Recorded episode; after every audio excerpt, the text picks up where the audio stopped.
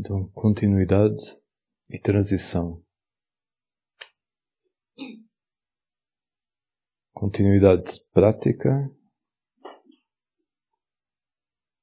transição de situação, estar presente com isso, relembrar, não é? Quando, quando temos uma condição à nossa volta que é menos favorável à introspeção e manter uma consciência tranquila e limpa.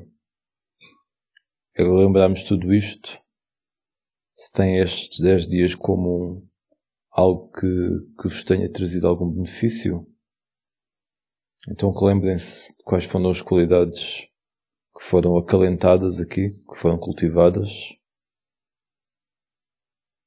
Tenham isso presente nas vossas situações do, do dia a dia como forma de continuar a cultivar. Aqui a continuidade realmente é mais em relação à prática. No sentido de transição, é importante nós percebermos que certas condições surgem quando outras, outras condições estão presentes. E portanto, às vezes existe uma, uma ânsia, não é? um desejo de continuar num determinado estado ou de ter a mente limpa e tranquila, mesmo quando as condições mudam. E isso é claro que é possível, é uma realidade, é algo que se pode realizar interiormente, mas há um, há um nível até mesmo mais superficial da mente que é obviamente afetado pelas condições e nós não podemos esperar que saindo de uma, de uma situação um, pacífica indo para outra mais caótica, que a nossa mente vá se manter como estava anteriormente. Essa é uma das questões que muitas vezes gera sofrimento quando as pessoas saem de um retiro. Dizem, eu estava tão bem e agora estou pior ainda.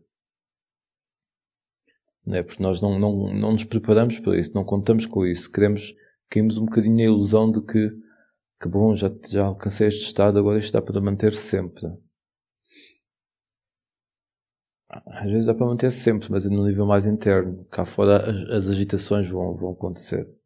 Então é bom essa, essa continuidade de prática é, é na verdade a nossa, nossa segurança, digamos assim. E mas é abrir mão. É saber abrir mão, não é, não é abrir mão porque a gente não quer mais esse estado. É, é perceber que é assim, é não ficarmos agarrados a uma ideia que queremos continuar, é perceber esse desejo. Então é continuar a cultivar as condições internas e externas, tanto quanto possível, mas não ficar à espera de que as coisas são numa situação tal como são noutra. Não faz sentido, não é assim. Há uma, há uma qualidade que se vai realmente instalando em nós e que dá uma certa continu, continuidade interior, continuidade de, de estado de espírito em que as oscilações vão sendo mais ténues, mais diminuídas. Mas é coisa que, que acontece com o tempo, com este tal cultivo. Existe, uh, se eu me lembro, existe um, um poema de um escritor inglês, do, do William, William Blake, que retrata um bocadinho isto. Não sei como é como se diz. É, é numa das palavras é aquele, aquele que fica, que fica agarrado, digamos assim, a, uma, a um êxtase, por exemplo, um, fica preso, não é? E, e, e prende isso. Aquele que consegue tocar no êxtase ou numa alegria que, que voa na vida e simplesmente toca e, e não fica lá agarrado, uh, fica livre, não é? Deixa, deixa, deixa essa corrente continuar, não fica preso, não causa sofrimento. Experienciou aquilo e mesmo assim e não causa um sofrimento adicional. Aquilo continuou não é, na, na fluidez do universo E, e ele simplesmente tocou e pronto, e não ficou agarrado. Não tem que ficar. E mais uma vez é isso, é olharmos para esta tendência de nos agarrarmos àquilo que, que nos é prazeroso. Em relação à, à dor e àquilo ao qual temos aversão, digamos assim, ao que nos causa sofrimento, esta prática da meditação de, de quando temos uma dor na perna, por exemplo, um, existem, existem várias abordagens, né? mas existem duas. Uma é olhar realmente para essa dor. Existe a dor aqui e nós.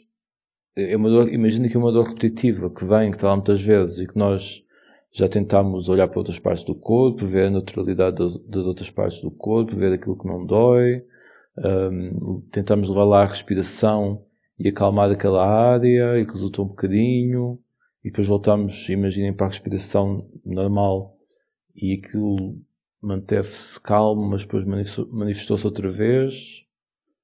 Então, as páginas gente temos mesmo que olhar para aquela dor, né? temos que penetrar a dor, temos que perceber o que é, que é aquilo, o que é que está ali a acontecer. Que perceber de onde é que aquilo vem. Qual é, qual é a origem, qual é penetrar, compreendê-la, compreendê-la mesmo.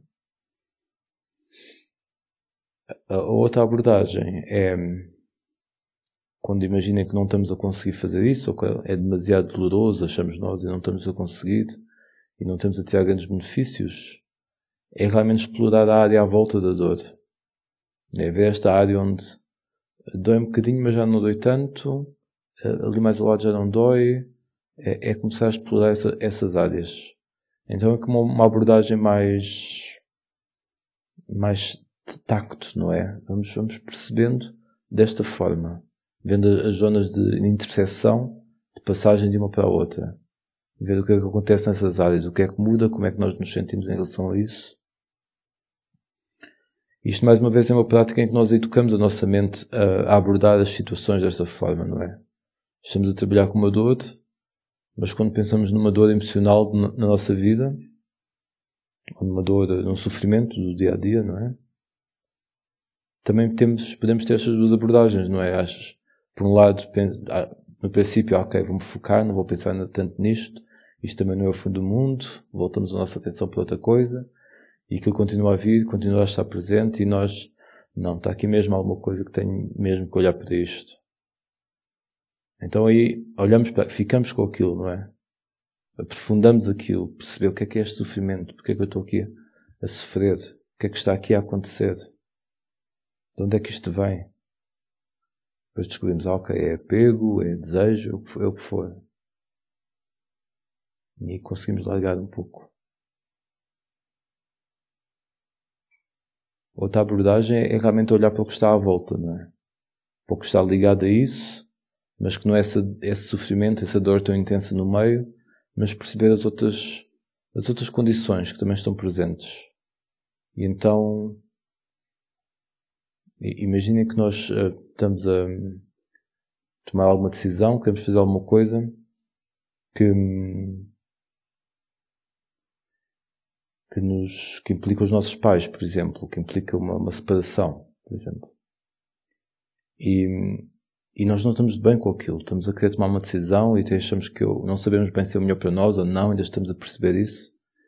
E, mas nós não estamos bem com aquilo, não estamos em paz, está, está a haver sofrimento, está, está a doer, está a doer. Então nós olhamos para o centro daquilo, não é? O que é que está aqui a doer? O que é, que é que, é que, porque é que está assim? Porque é que não estou a conseguir resolver isto? Porque é que este sofrimento está, hum, está turvado? Porque que esta água, a água está tão, tão turva? Não consigo ter clareza. E olhamos para o centro, olhamos para o centro daquela dor e, e, e determinamos, ok, este sofrimento vem por uma questão de, de apego né? vem por uma questão de apego. Uh, vamos dizer só assim, por uma questão de apego. Ok. E depois começamos a olhar para a periferia. Para zonas que não é a dor tão intensa, mas uh, o resto mais que está associado a isto. E depois percebemos que há ali uma zona de compaixão. Não, ok, é apego, mas eu também estou a ter cuidado com isto, não é? Porque eu também tenho compaixão. Eu não quero fazer as pessoas sofrer. Né? Há, uma, há uma parte de compaixão. Então esta zona aqui já não dói tanto, na verdade. Mas ainda, ainda dói um bocadinho. Mas é uma dor diferente. É uma dor mais normal, digamos assim. É uma dor que não vem tanto das nossas volições. É, é simplesmente faz parte. É? Então podemos explorar as áreas à volta. Podemos explorar aqui. Há amor, não é? Também faz parte. Há compaixão. Há outras questões, não é? Tem questões práticas. E, e isto tudo faz parte. Então nós percebemos, ah, ok. Se eu fosse um ser completamente frio, também não sentia nada, não é? Não tinha compaixão, não, não, não queria saber dos outros quando tomo as minhas decisões. Pronto, fazia e pronto. Mas na verdade esta dor tem uma razão de ser. Pode ser por apego, sim, no, no, no seu centro. Esse sofrimento desnecessário, digamos assim, realmente vem do apego.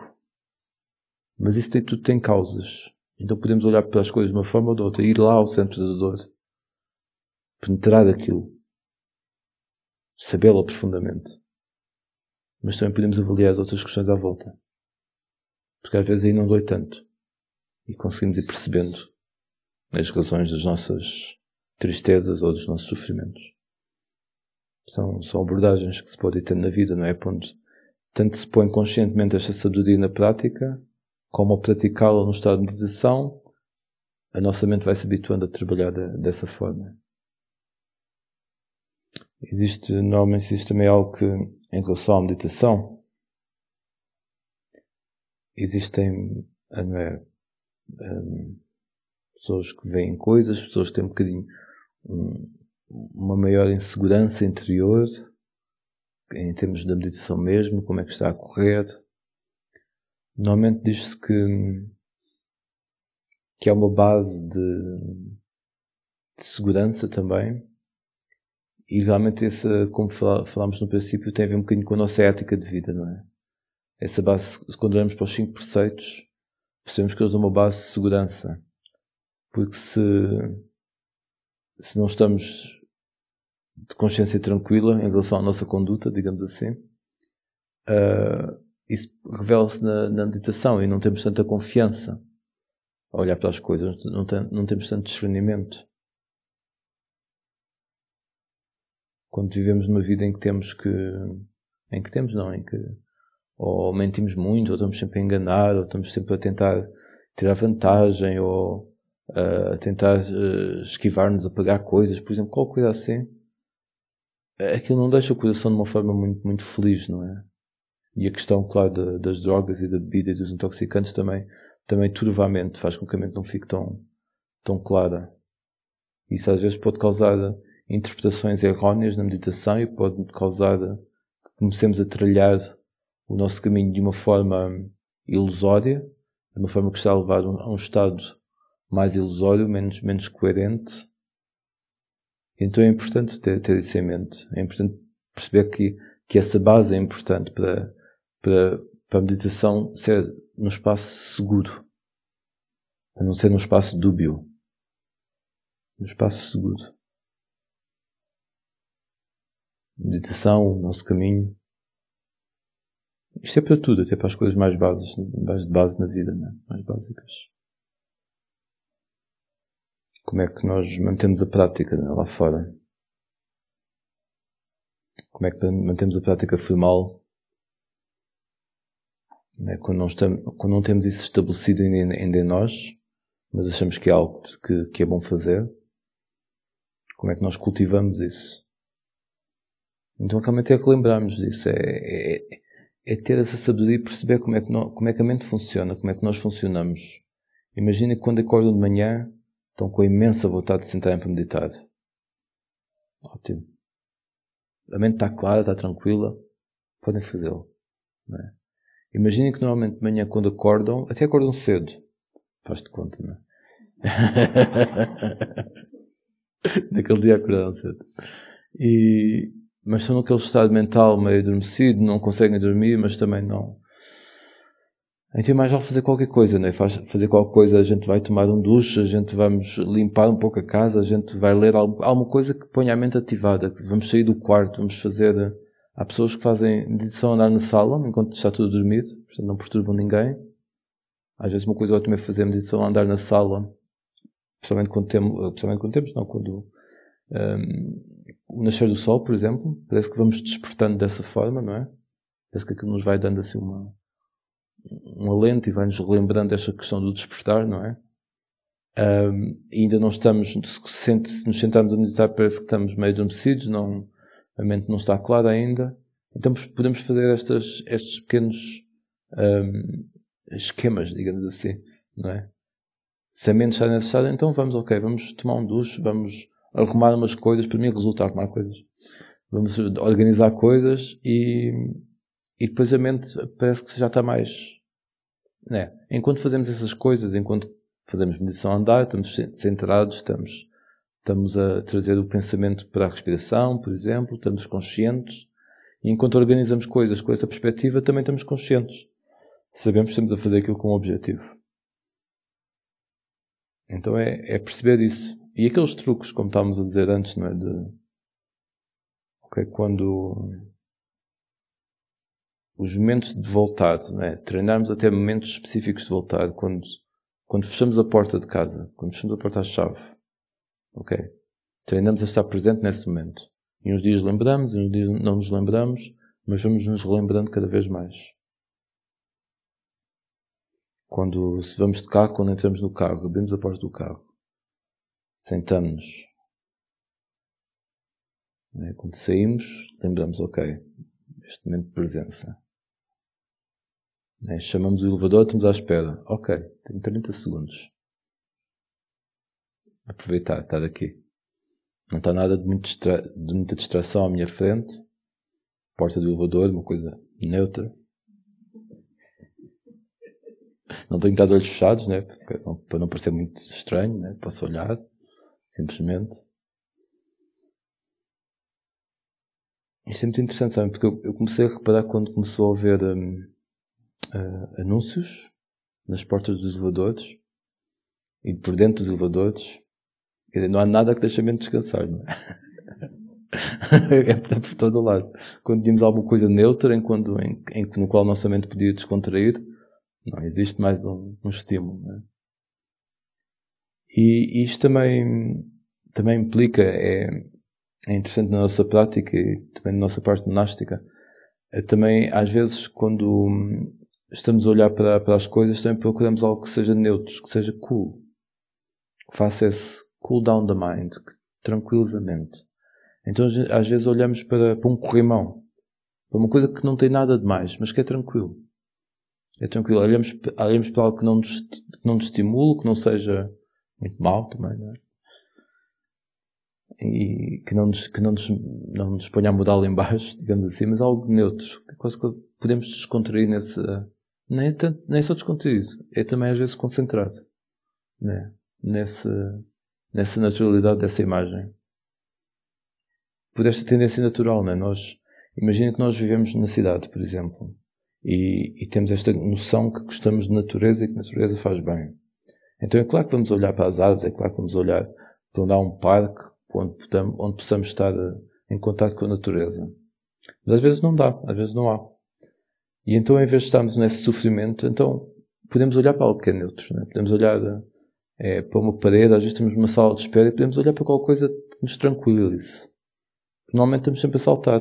Vamos olhar para as outras pessoas, vamos olhar para o telemóvel, hoje em dia, claro. Vamos olhar um, para o celular, Desculpa. Vamos olhar uh, para coisas, vamos tentar encontrar alguma coisa interessante, não é? Alguma coisa bonito para nos deleitarmos, ou alguma coisa estranha para criticarmos, mentalmente, por exemplo. É, é quase, é a mente que quer alguma coisa para estar eh, entretida. E, e claro, nós, nós temos a questão do celular e, e nem sempre mal, às vezes estamos a fazer coisas úteis enquanto estamos à espera, mas realmente isso não nos dá a possibilidade e a oportunidade de, de fazer esse trabalho com a mente, é? de estarmos recolhidos. E então é, é, perceber isto, estes momentos de, é, do ônibus, de, do transporte, mesmo dentro do nosso carro, é aproveitar esses momentos.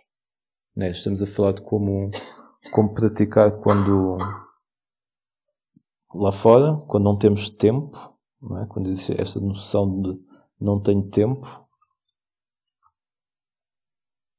E como é que vamos pôr isto em prática então?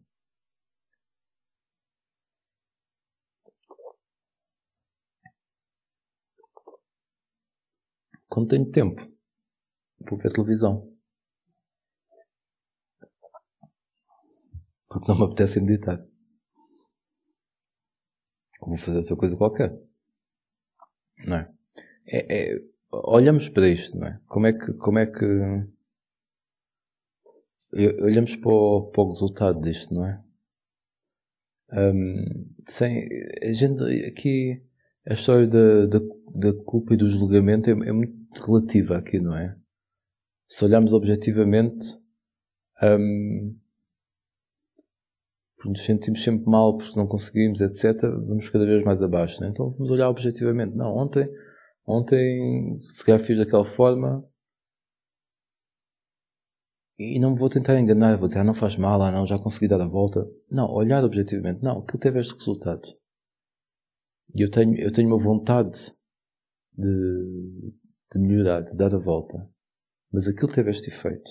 Não é? Assumir para nós próprios. E então aí parece que partimos de uma base mais tranquila, não estamos ali agarrados à, àquele, àquela culpa, àquele, àquele sentimento que nos deita abaixo mas também não estamos numa ilusão de, ah, está tudo bem, ok, sou fantástico. E, e encontrar realmente este ponto de verdade, não é? Quando nós falamos em tomar refúgio na verdade, também é isso. Quando temos a, porque é a verdade é um refúgio seguro. Porque nos põe nesse estado de ver as coisas tal como elas são. Não há, não há artifícios. É? Temos esta questão de dar refúgio no Dhamma. Não é? uma forma mais abrangente, né? fora de um determinado contexto. A palavra Dhamma significa a verdade, a natureza, as coisas tal como são. O que é, que é tomar refúgio nisso?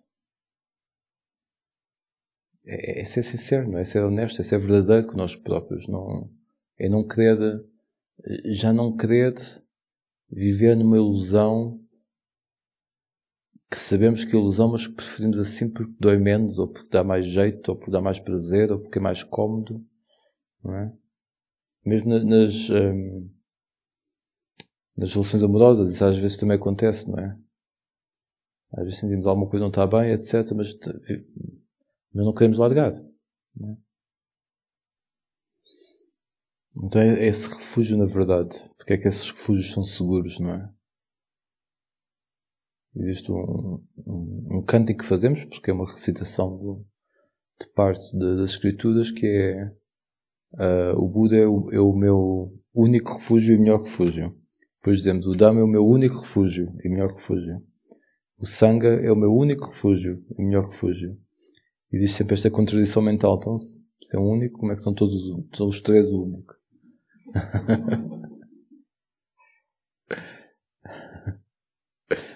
é, é, é uma questão não racional aqui, não é? É uma questão de.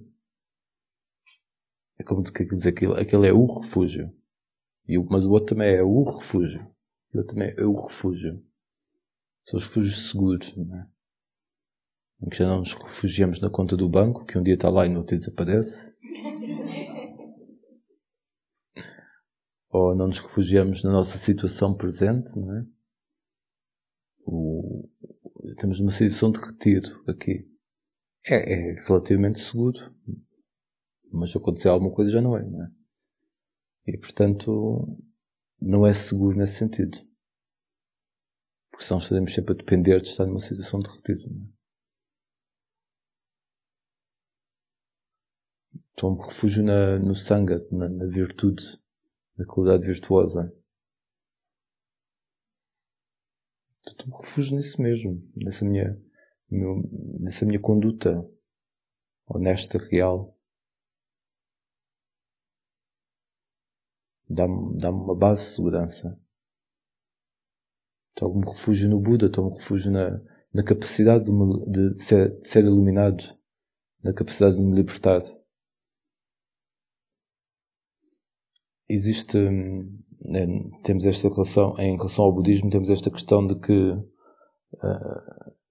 em partida, não, não, temos dogmas, né, não, é coisas, não há coisas que temos que acreditar, mas como hoje me dito, estava a dizer no outro dia, há, há coisas que às páginas tantas faz sentido, e nós, mas depende de nós perceber se faz sentido ou não. E esta questão de, da terceira nobre verdade, não é? Que é possível a libertação, que é possível sermos uh, livres de todo o sofrimento, que é possível não sofrer mais. Que a existência dessa possibilidade é uma coisa que também podemos acreditar ou não.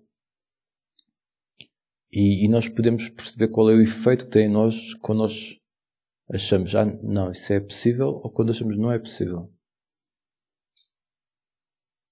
O que é que, qual é, o que é que isso causa dentro de nós e na nossa mente? E mais uma vez, não é só uma questão de acreditar cegamente, mas é ir percebendo uh, se faz sentido e percebendo em toda uma maneira de ver o que é que isso é, o que é que isso significa. E também perceber o que é que isso é em cada instante da nossa vida. Imaginem, pratiquem com cada instante. Neste instante está isto a acontecer. Existe a capacidade de libertação total neste instante. Ou existe a capacidade de libertação neste, neste instante. É aqui. É aqui que eu me posso libertar. É aqui que pode acontecer essa libertação. É aqui agora, neste momento, nesta condição. Outra coisa que se diz, não é? Que realmente para esta possibilidade é uma possibilidade do ser humano, não é? Pela sua capacidade de, de consciência. Lembrem-se disso também. como ser humano, tem esta, esta capacidade, tem esta possibilidade. Leva mais a, a não desperdiçar quando nós temos isso, isso ciente.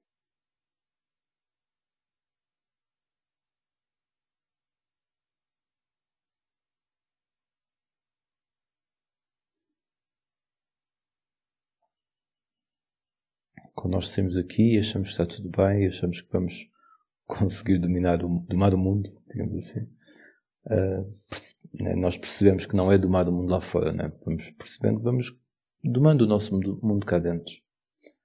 Mas enquanto essa, uh, isso não está bem estabelecido, enquanto ainda achamos que é um, um certo controle que temos também nas condições alheias,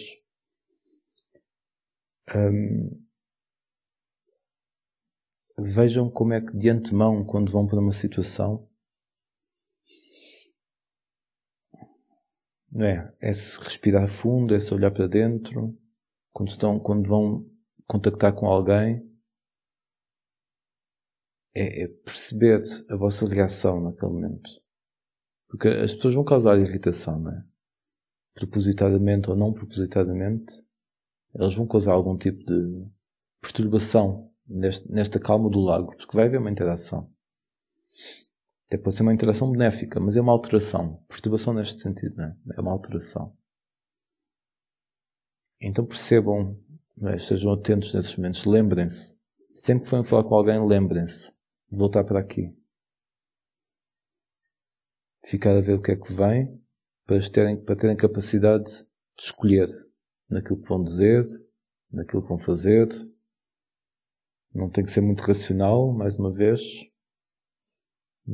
essa é uma questão de perceber os impulsos. Ah, é? rapidamente vemos uma pessoa que conhecemos bem e rapidamente o nosso modo de funcionar com aquela pessoa está presente novamente. Ah, cá estamos outra vez a engajar nesta, nesta condição, nesta dinâmica. Então, ok, vamos voltar para aqui. Vamos perceber o que é que se passa. Estes impulsos estão aqui estabelecidos por hábito e também porque existe uma dinâmica com esta pessoa que às vezes não traz benefícios. Por exemplo, mesmo que seja uma boa relação, às vezes sabemos que aquilo, às vezes enfatizamos as características um do, um do outro que também não são tão boas e é importante perceber isso. E outra questão que fui percebendo na, nas minhas amizades, lembro de, de, de como um jovem adulto, digamos assim, perceber que realmente dava muito bem com pessoas que tinham características semelhantes às minhas, às vezes. Uh, que estavam na mesma onda e aquilo às vezes enfatizava mais ainda uh, uma tendência que se calhar não era tão equilibrada. É? Imagina, pode ser uma tendência de gostar de fazer imenso desporto, por exemplo. Isso já pode ser um excesso. É? Ou uma tendência de ser muito, de ser muito uh, preguiçoso, por exemplo. Pessoas também gostavam de estar no sofá, imaginem. Então, vai reforçar essa tendência, não é? Então é, é bom percebermos isto. Ou a tendência de criticar, por exemplo. Gostamos de estar com pessoas que têm uma mente crítica como a nossa, para podermos engajá-la numa conversa, numa conversa de, eh, de crítica, que dá um certo mente, não é? E que no fim sentimos cansados ou sentimos menos felizes. É, falar mal dos outros é um, é um hábito, não é? pode ser um hábito. Falar mal, falar mal do governo pode ser um hábito, não é?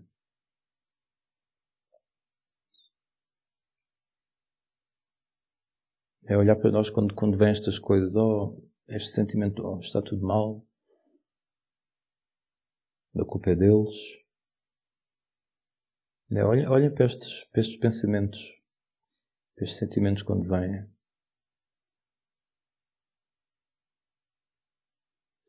Olhem para as situações, imaginem que vão mudar de situação e, e que vão voltar para um sítio onde costumavam estar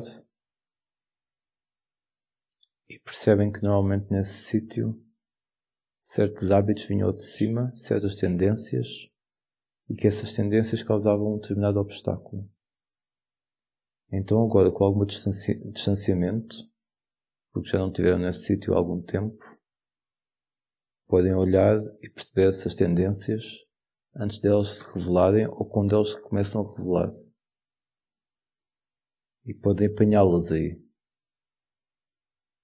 podem perceber, ah, era isto que se costumava passar. Era este movimento interior que eu depois seguia e ficava no automático, num hábito que já estava enraigado, que já nem, já nem via de outra forma. Mas era isto que se costumava passar. E agora tenho escolha. Tenho escolha por estou a ver. Agora posso escolher, sou livre para escolher. quando alguém que realmente está perto de vós e está realmente com a tal conversa de que, que nos deixa, que nos manda abaixo, não é? Conversa negativa, não é? Acho que eu disse lá, lá em São Paulo, não é? Que nós temos esta, esta imagem do Brasil, é, de, há, 30 anos atrás, não me consigo lembrar muito mais do que isso, mais para trás, mas uh, a imagem que transmitia e que íamos tendo contacto com, com o povo brasileiro através da, da televisão, ou contacto com pessoas que conhecíamos, é que é um povo muito para cima, não é? Um povo muito feliz, muito alegre, muito folião, muito jovial, muito positivo, muito espiritual. É esta, esta noção que, que naquela altura tínhamos do, e ainda temos um pouco, do povo brasileiro, não é? É uma, é para cima, não é? Tudo para cima. Dá mesmo essa. Muito bom.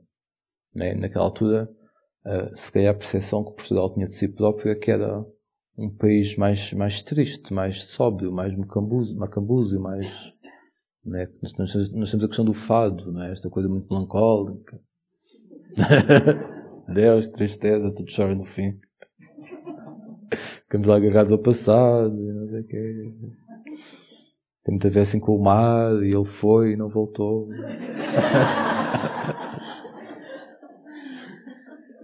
é, tudo mesmo, saudade, saudade, saudade. Fizemos o samba, né? fizemos o samba, né? as coisas todas do Brasil, né? Nos agita, que nos põe para cima e tal. né? Carnaval, samba. Temos o samba aqui, né? Em Portugal. Temos a lambada naquela altura, temos lambada. Uh, e tudo bem, tem essa questão também muito sensual, etc. Mas hoje, hoje em dia, não é o que se. quando eu chego aqui, quando chego a São Paulo, está tudo deprimido. Está tudo em baixo. Toda a gente tem um, senso, um sentido de autoestima nacional muito em baixo. É, o país é horrível. O governo é horrível. é, somos um povo que não tem, não tem direção, não, sabe estar. Ah. Não é? é ver o que é que isto faz, olhar para as coisas como elas são, não é? é existe aquela característica também que as pessoas todas falam, ah, no Brasil a gente dá sempre um jeito para as coisas, né? Isso tem o seu lado positivo, não é? Que as pessoas sabem viver, sabem contornar os obstáculos. E, e, depois tem a questão do levar vantagem, né? Pronto, isso aí já tem um lado menos positivo, não é? Quando a gente eh, segue na vida, mas levando vantagem sobre os outros, né? Então, ok, é perceber que certas características, é claro que é bom trabalhar, né? obviamente. Não é tudo positivo, nem tudo negativo, é bom mantermos na real, né? Ficar mesmo na realidade. E, mas perceber o que é que isto faz ao nossa mente, este deitar abaixo. E às vezes é tudo. Às vezes são questões uh, práticas, evidentes e reais, e tudo bem, temos que, que abordá-las e olhar para elas. E às vezes, mas às vezes é tudo um, um, mental que se cria, não é? E às vezes há outras, outras forças, e não estou a falar de forças um, extraterrestres, falar de forças não é, de interesse, de político, seja o que for, internacional mesmo, que querem que assim seja. Não é? E não é, temos muito esta história, no, na Europa temos muito um, a ridicularização dos Estados Unidos, não é? e, eu, e, e eu percebo que isto antes do, antes do Trump, né? já há muito tempo atrás, e, e nós, eu percebo que é uma questão de competição. É uma competição de duas potências, não é? Os Estados Unidos e a União Europeia, não é? E então, para, para a União Europeia ficar bem, é bom que o mundo tenha uma noção dos Estados Unidos que é menos positiva. É? é um lobby, não é? E, e mais uma vez, os Estados Unidos também é outro, outro estamos a falar de nações neste caso, né? também é outro, outra nação que foi dando que foi passando por, por, muitas fases e numa fase realmente era a terra da liberdade onde tudo podia acontecer e ultimamente foi-se passando uma, uma, uma visão dos Estados Unidos como é um povo um, burro um povo que não que não tem noção do mundo que só se conhece ele próprio que não e fui conhecendo e particularmente dentro do, da vida monástica como há tantos monges tantas nacionalidades uh, fui conhecido de alguns americanos e realmente eles tinham essa noção deles próprios. De que eu pertenço a um país que é tudo superficial. Não há nada, não há cultura como há na Europa, porque a Europa já existe há muito tempo. Quer dizer, é, a gente agarra-se àquilo que se quer agarrar. E às vezes é como, como desculpa para o nosso próprio sofrimento. Não é? Imagine, então eu posso dizer, então eu, eu nasci na Europa e aquilo é tudo velho. Sinto que aquilo está tudo agarrado ao passado e que nada anda para a frente. E portanto é bom nos Estados Unidos, porque nos Estados Unidos é novo, foi uma nação nova e tem a liberdade e pronto. E vice-versa, os Estados Unidos pensam, ah, não há, não há raízes, não somos ninguém. É, é, é preciso ver estes, o que é que a mente vai pensando. E o que é que às vezes a, o mundo, o que é que nós pensemos. Não é? E ficar atento a isso. Isso é outra coisa que também no nosso, nosso dia a dia, perceber, às vezes sentimos um estado mais positivo ou mais negativo. E, e, é, é, nós temos tanto o, o hábito e a, a, o hábito de nos uh, considerarmos este eu, não é? Que, que, depois esse hábito extrapola para tudo, para considerar tudo eu, não é? E às vezes quando sentimos um estado negativo, por exemplo, Ok, pensamos logo, ok, eu estou neste estado negativo. E às vezes convém refletir um bocadinho e perceber a influência, não é? Às vezes a gente percebe. É, é, é, é refletir um, pouquinho, um pouquinho. Às vezes a gente percebe, ah, espera aí, eu não estava assim antes. Não é? Encontrei aquela pessoa, aquela pessoa estava num estado assim mais em baixo e eu fiquei assim também. E nem reparei, não é? Ou às vezes é questão do ambiente, onde estamos, etc. E, vezes, e é bom perceber isso, não é? A mente é um bocadinho como como dois átomos. Não sei quem, quem tem esta questão da química. Eu, costumo ver assim, não é? Temos dois átomos e temos elétrons à volta, não é? E os átomos influenciam-se um ao outro. Os elétrons alteram a sua, o seu comportamento em função da proximidade do outro, do outro átomo.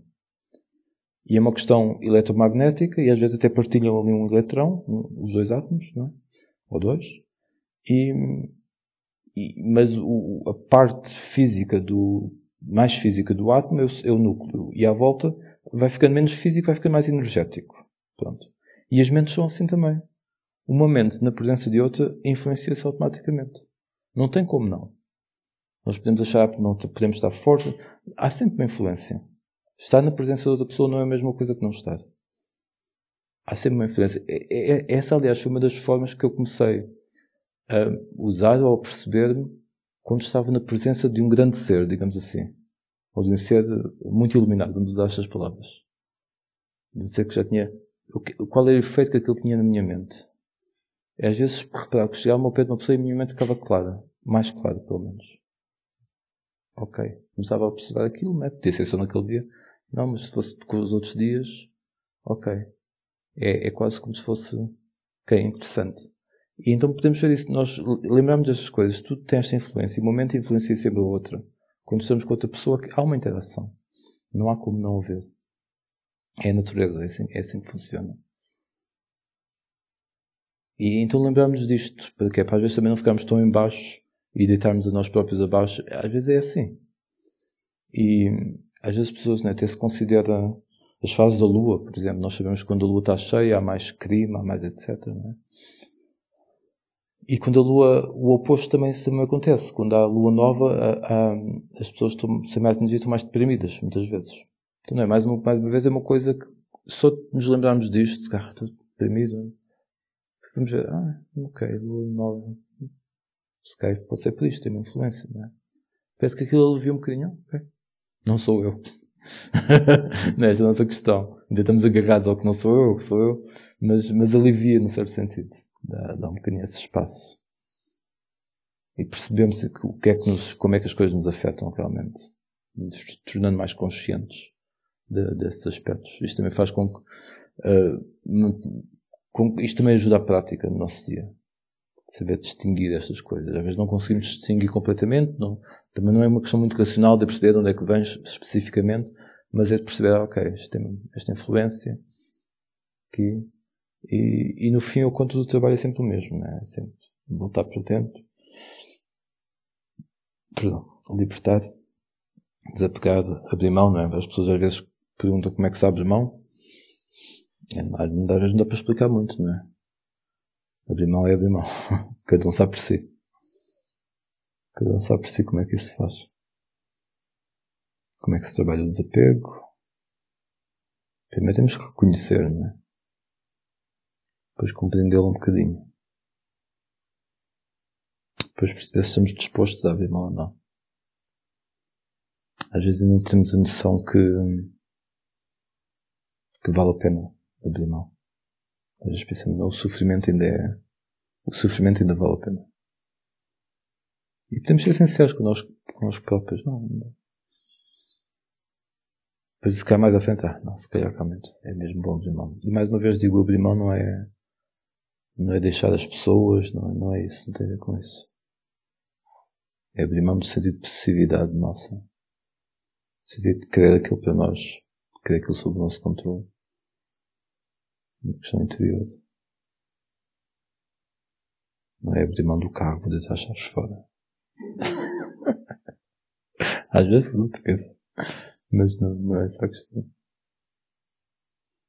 Não sei, nós estamos chegando aqui ao fim do nosso tempo. Não sei se o Roger Mudito quer dizer alguma coisa. Palavras. Ele já disse muita coisa, deve ter. já falou bastante. Então é isso, né? O encorajamento é esse. Sati, consciência. Lembre-se lembre disso. Este voltar, este, o que é este voltar aqui? Estar presente com as coisas tal como elas são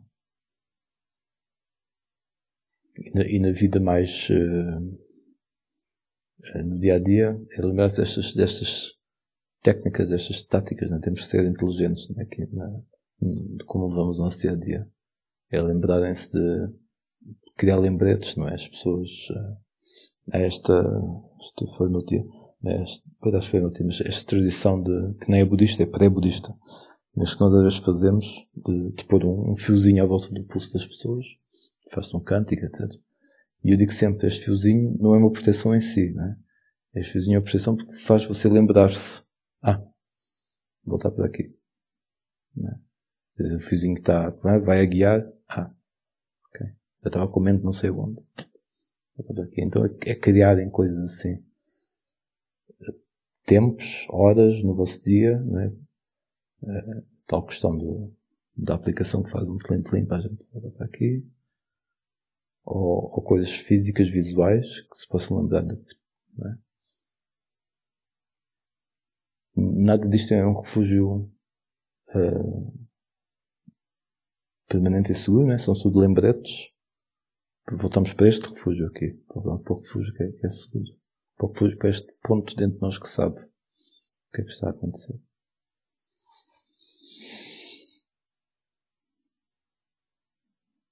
Boas práticas. Boa continuação. Acho que tem agora a vossa, a vossa pequena reunião, não é? É isso, não é?